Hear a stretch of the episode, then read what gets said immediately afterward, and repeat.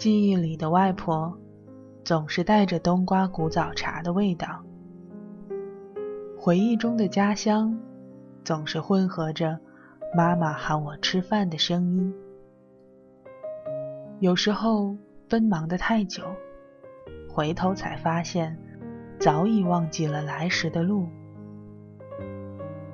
在这个城市漂泊，每个夜里都好像是睡在船上，辗转反侧，风雨飘摇。每周一个暖心的睡前故事，给睡不着的你一个拥抱，对你说：“亲爱的，晚安。”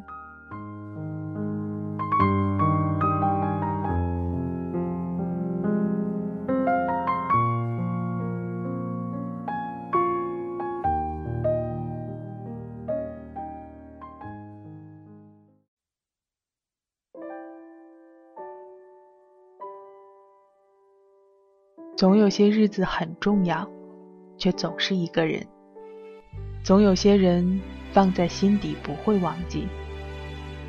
生活就是这样无奈，谁都心碎过。像音符一样苏醒，整片天空做背景，背起行囊的这个剪影。旅程孤独而坚定，一边走一边唱出的歌曲，陪着曾没有剧本的电影。我或许是边走边在等你，等一些无法预设的美丽。我在路上。在路上，一枚飘荡长发飞扬，期待路上遇上突如其来的那一场。这里是由简单调频为你特别送上的，亲爱的晚安，我是苏阳，你最近过得还好吗？你现在听到的这首歌是校园民谣的创始人之一老狼的作品，叫做《在路上》。生活就是一条长长的路，我们一直都在路上行走，时而因为疲累而放慢脚步，时而心生雀跃，跳跃前行。很高兴在这一路的旅途中，可以偶尔和你们作伴。当我今天查邮箱的时候，才发现，去年的五月二十四号，正是我第一次给川叔发邮件的日子。当时我是在简单调频的豆瓣小站上，看到川叔邀请大家参与广播录制的帖子，就把曾经自己录制的音频发给了他。再后来，就到了现在，在有人称呼我为苏阳姐姐之后。现在又有人叫我苏阳前辈，没关系，我还有川叔。今天要分享给你的故事来自叶子河，在他的豆瓣主页上，他写了这样三句话：他是一棵树，却总想去远方，只是去流浪。很高兴在一同奔向远方的路上，我们与他相遇。然后带来了这个叫做“两相望各自安”的故事。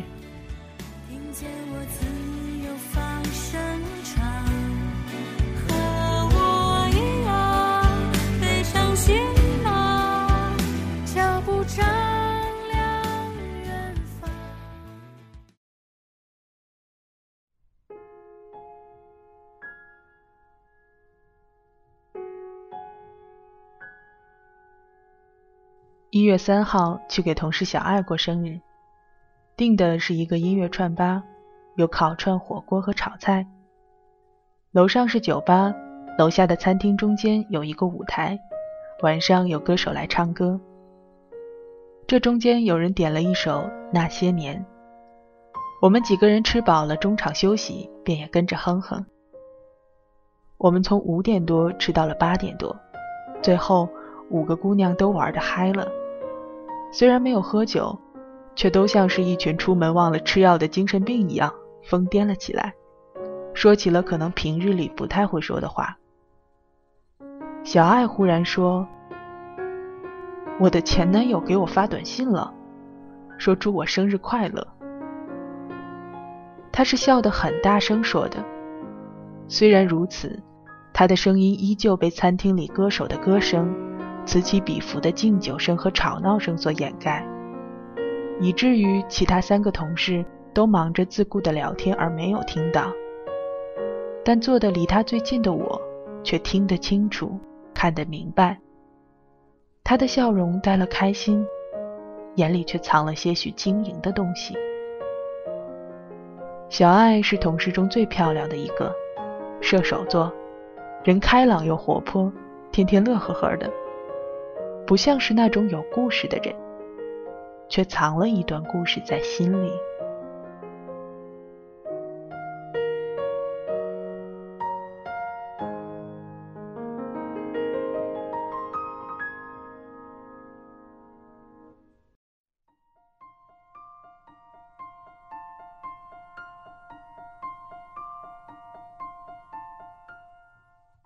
那些年，一大波少男少女在跨过高考那道坎之后，憋在体内的荷尔蒙“嘣”的一下全被释放出来。踏入大学校门，便开始四处寻觅猎物。查少忠就是在那个时候对小爱一见钟情，从此便踏上了对小爱的漫漫追求之路。据查少忠说，他是在军训的时候注意到小爱的。但他们真正开始认识并熟悉起来，是在开学后不久的演讲比赛上。查少忠正在为怎么和小爱搭讪而犯愁，低头看稿的小爱忽然抬头问查少忠借笔，就这样认识了。查少忠是小爱同系不同班的同学，平时很多课大家都是一起上的。自从演讲比赛之后，除了宿舍和女厕所。基本上，小爱出现的地方都有查少忠。所有在学校里追女孩子的招数，他都用过。有一阵儿，学校流行手工巧克力、手工饼干，查少忠就去外面的店里学做，做完后把最好的送给小爱，那些破的就自己吃。小爱并没有被他的这些感动过。用小爱的话说，能做这些的不止他查少忠一个。查少忠却没有放弃，一追小半年，表白几次也都无一例外的被拒绝了。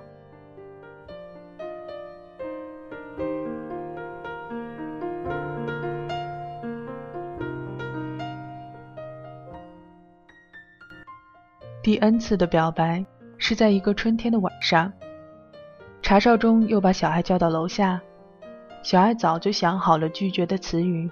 只等着查少忠做完陈述，事情却没能如愿发展，因为查少忠说到一半的时候，身前身后的宿舍楼和路灯唰的全灭了，紧接着是一阵女生的尖叫，然后是隔壁楼里男生的欢呼，整个学校停电了。那些平时只对着电脑的同学们忽然兴奋了起来。开始在阳台大喊大叫，宿舍里沸腾了起来。查少中愣了一会儿，然后说：“还好把你叫出来了，不然真担心你害怕。”小爱也是一愣，没想到他变了台词。查少中没有继续表白，而是和小爱就着月光坐在路边的马路牙子上等着来电。小爱鬼使神差地摸出手机看了看时间，说：“要是一会儿九点钟前能来电，那我就答应你。”这是个听天由命的回答，而最终，上天真的让他们在一起了。来电的时候，查少中跳了起来，伸手上前想抱一下小爱，但又感到不太合适，一时间双手不知道往哪里放。只是一个劲儿的说我今天真是太高兴了。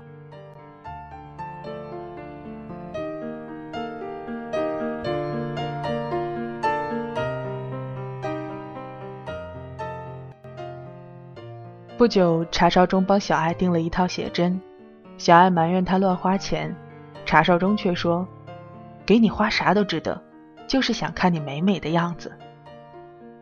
拍摄那天是内景拍照的地方不让进，查少中就着门缝趴着看，小爱看着门缝里查少中想进不能进的样子，忍着笑，差点内伤。查少中对小爱的好让人嫉妒。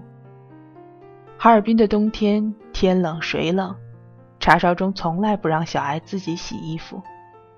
小艾不好意思，总觉得一个大男人蹲在水房里洗衣服不大好。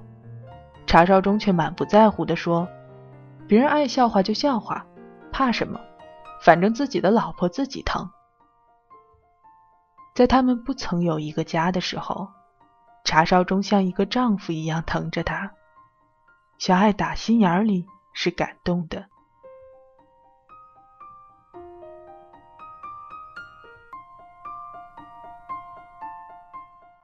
小爱有个老乡学弟叫杨林，因为是老乡，联系的就多一些。查少忠也对杨林很好，主要是每次放假回家时，他都要嘱咐杨林帮小爱拿一下东西。杨林常常假装抱不平，以此来勒索查少忠。但只要是对小爱有帮助的，查少忠乐在其中。在一起的日子好像特别的事情不多，但又每一天都是特别的。一起吃饭、上课、遛弯、逛街、看电影，偶尔吵架，基本每个学生时代的情侣都是如此，他们也不例外。小爱喜欢吃什么，查少忠就喜欢吃什么。小爱不喜欢的或者吃不下的，查少忠就负责扫尾工作，清理工小一流。查少忠是处女座，小爱总说他是一个不纯正的处女座。小爱喜欢恶作剧，有一次晚上出来溜达，小爱喂茶烧中吃麦丽素，结果茶烧中一口吃了二十四个，被齁了够呛，却笑得幸福。在茶烧中面前，小爱那些疯癫的脾性全都显现了出来。不需要去做一个温婉的女子，柔声细语、轻言慢信。小爱就是小爱。去商场给查少忠买棉裤时，和售货员砍起架来，脸也不红；和朋友们大口吃肉、大口喝酒。去操场上跑起来也是风一样，开心时大笑，吵架时也大哭。查少忠说。怎样的小爱他都喜欢，想做什么他都一起。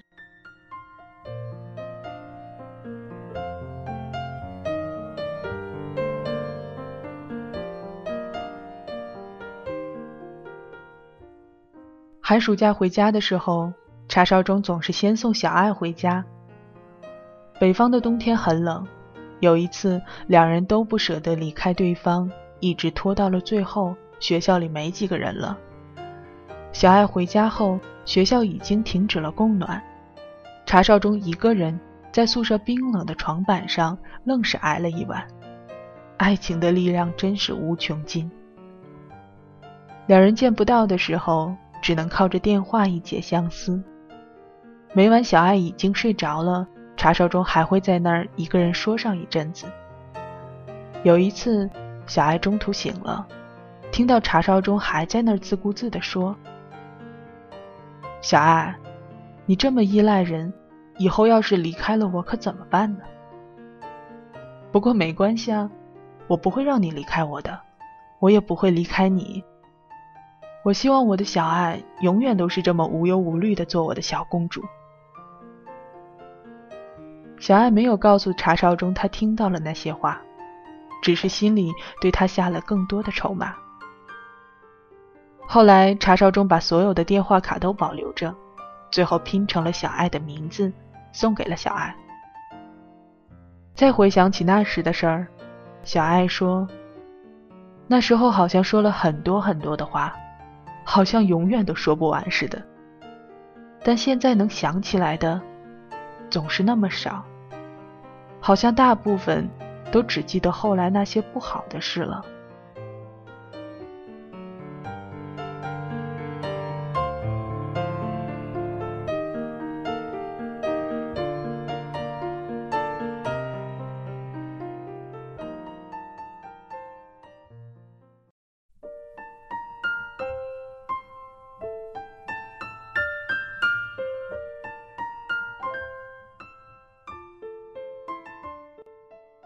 之际，天南地北，查少忠家在江苏，小爱家在东北，感情岌岌可危。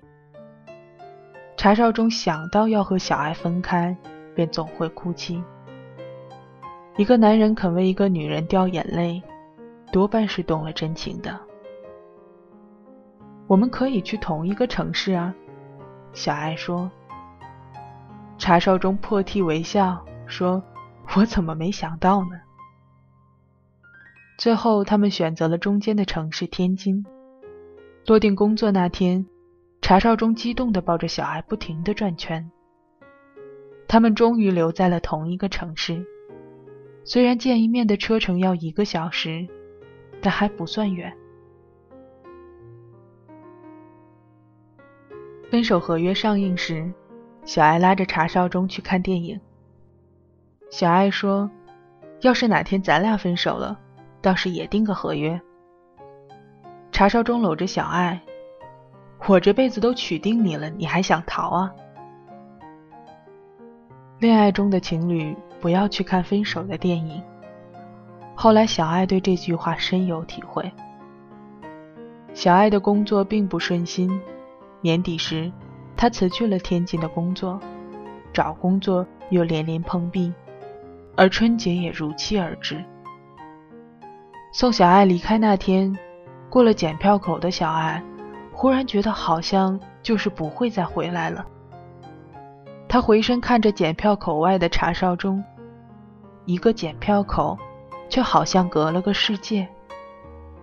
小爱还想再回去抱抱那个男人，却被人群簇拥着向前涌去。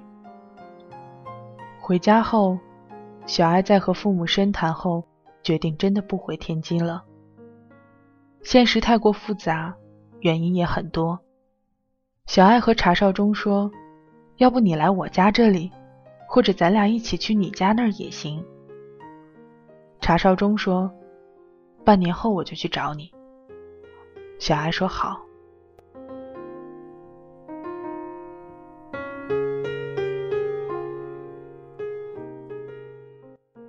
签了合同还会违约，何况只是一句话。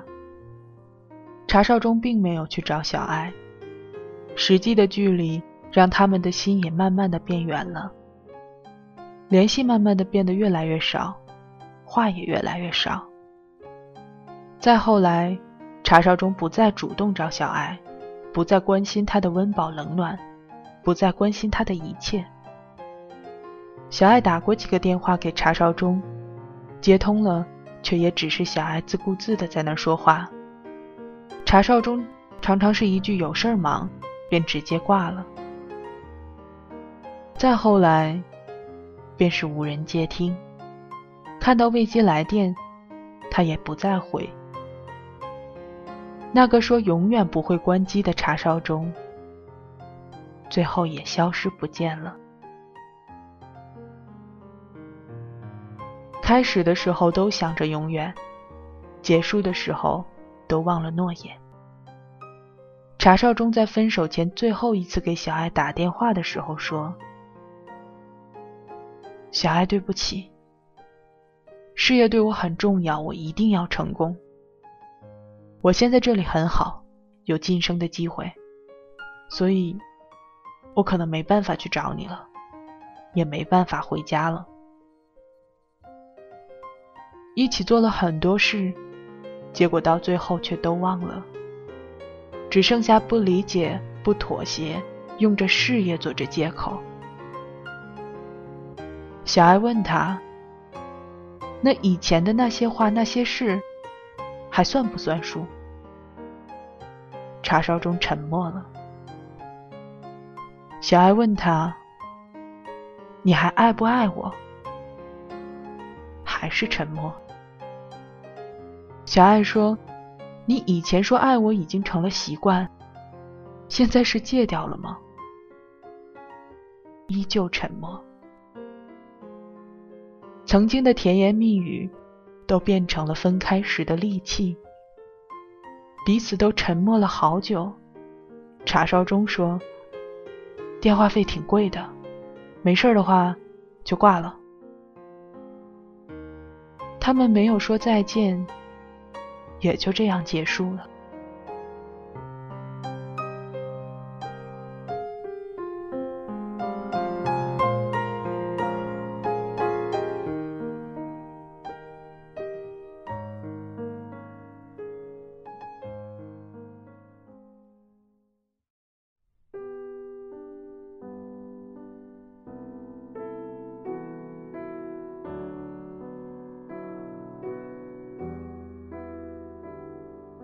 小爱难过了一阵子，但离开的人就像留不住的沙。他偶尔还是能在社交网络上看到一些关于他的消息，只是看看。小爱的妈妈知道小爱分手后，也难过了一阵子，为女儿感到惋惜。不久后，也加入了为子女安排相亲的行列。碍于父母的面子，小爱见过几个。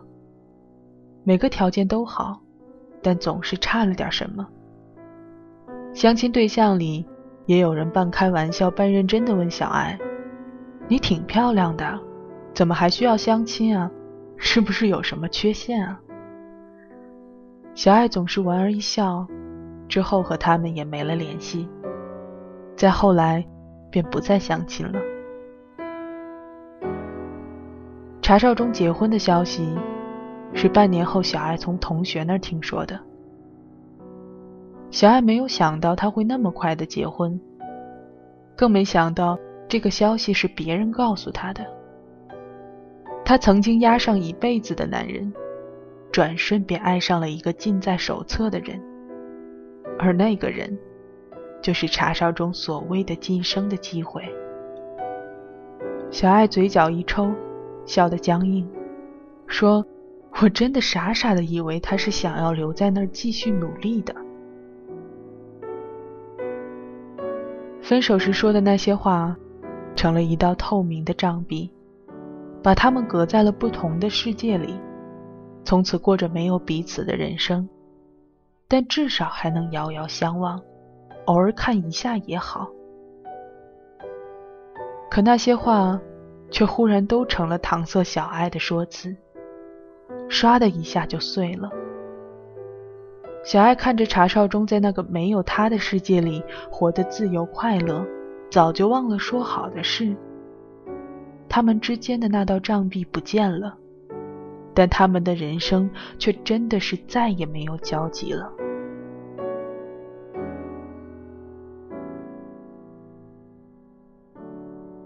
其实好多事，在不经意之间，也就给忘记了。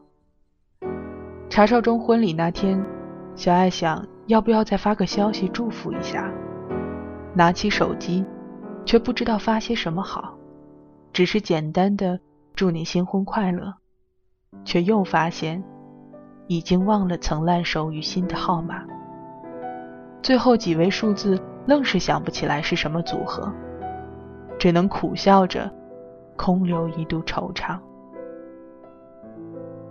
小爱难过了一阵子，但很快又打起了精神。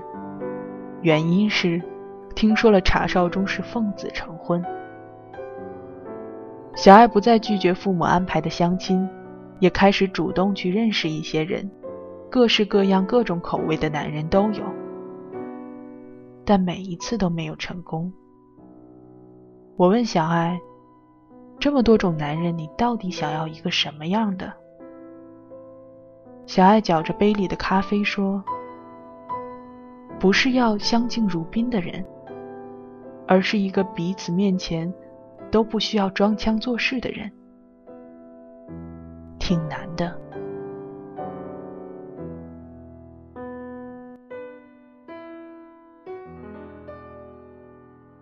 后来，小爱换了号码，也不再上以前的 QQ 号，断了和许多人的联系。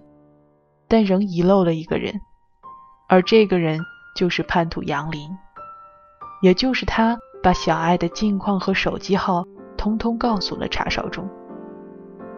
小爱不明白，都分开了的人为什么还在关注自己？要么就是不甘心，要么就是不顺心。我给他分析，小爱说：“那我希望他过得不好，至少不能比我好。他顿了顿，又说：“但是，我祝他幸福。”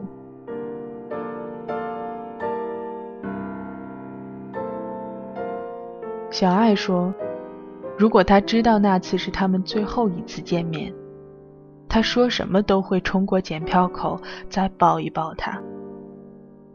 可是，没有再一次了。生日那天，查哨中的电话，小爱没有接，短信也没有回。他摇着手机问我：‘你说，我要不要再换个新号码？’”其实不必换了。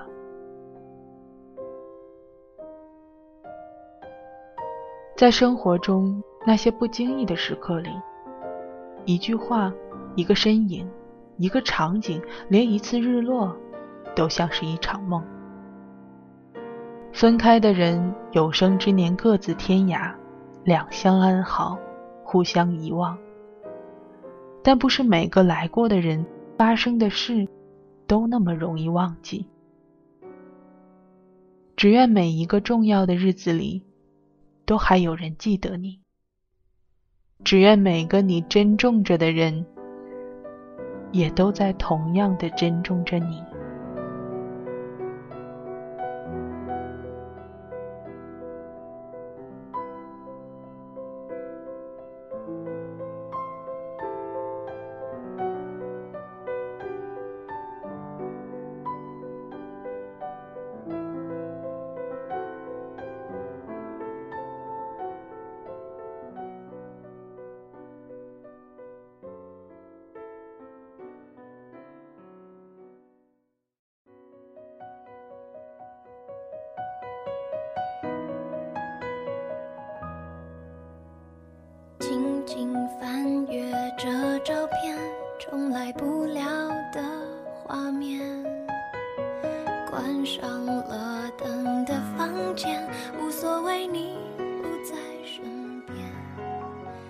这个故事一开始吸引到我的地方，正是它的名字“两相望，各自安”。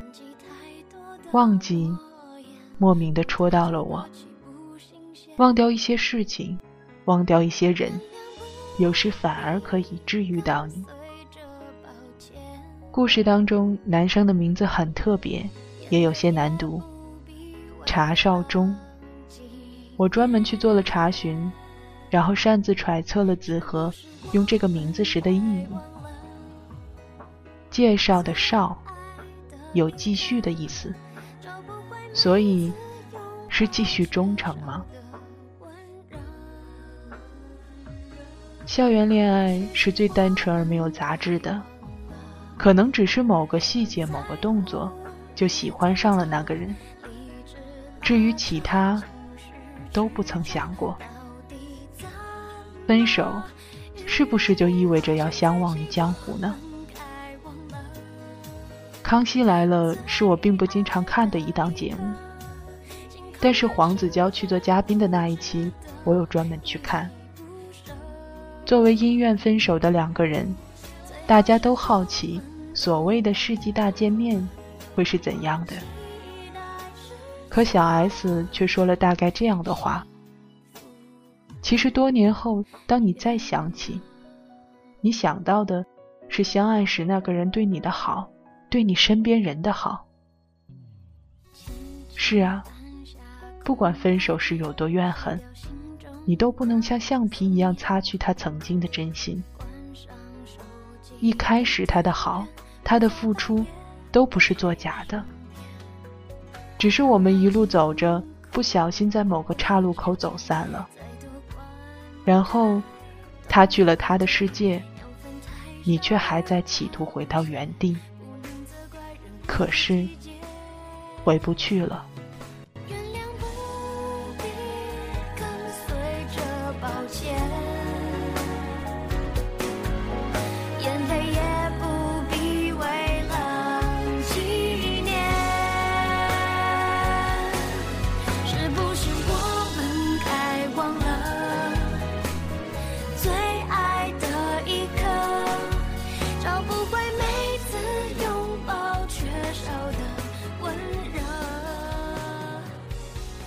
之后，当时间一刻不停的前进，当我发现自己已经记不清你的手机号码，尽管曾经是那么的烂熟于心，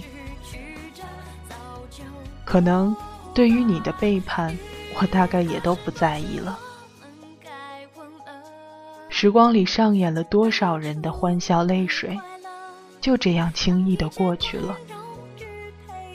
不要对过去耿耿于怀，但也不是刻意遗忘。多少对错，岁月都会包容。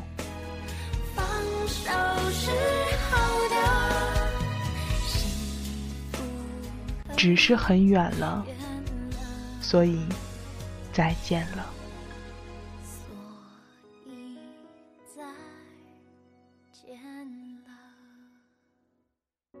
今天的节目就到这里，亲爱的，晚安。